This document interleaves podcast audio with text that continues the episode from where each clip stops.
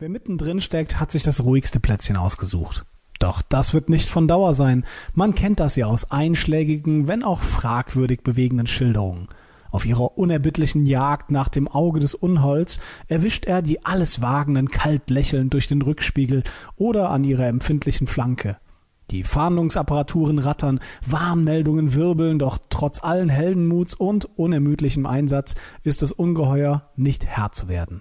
Niemand weiß, wohin die Reise geht. Die Schneise der Verwüstung ist erst auszumachen, nachdem sie gezogen worden ist.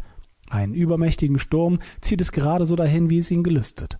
Das Auge des Orkans ist zum Sinnbild geworden für den ruhenden Pol in uns, wenn alles andere drumherum tost und braust.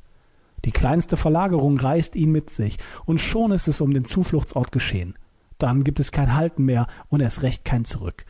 Was als festgefügt galt, wird auf Nimmerwiedersehen verweht und findet sich ein verwaistes Stück davon, nachdem sich die Brise gelegt hat, will es zu nichts anderem mehr passen.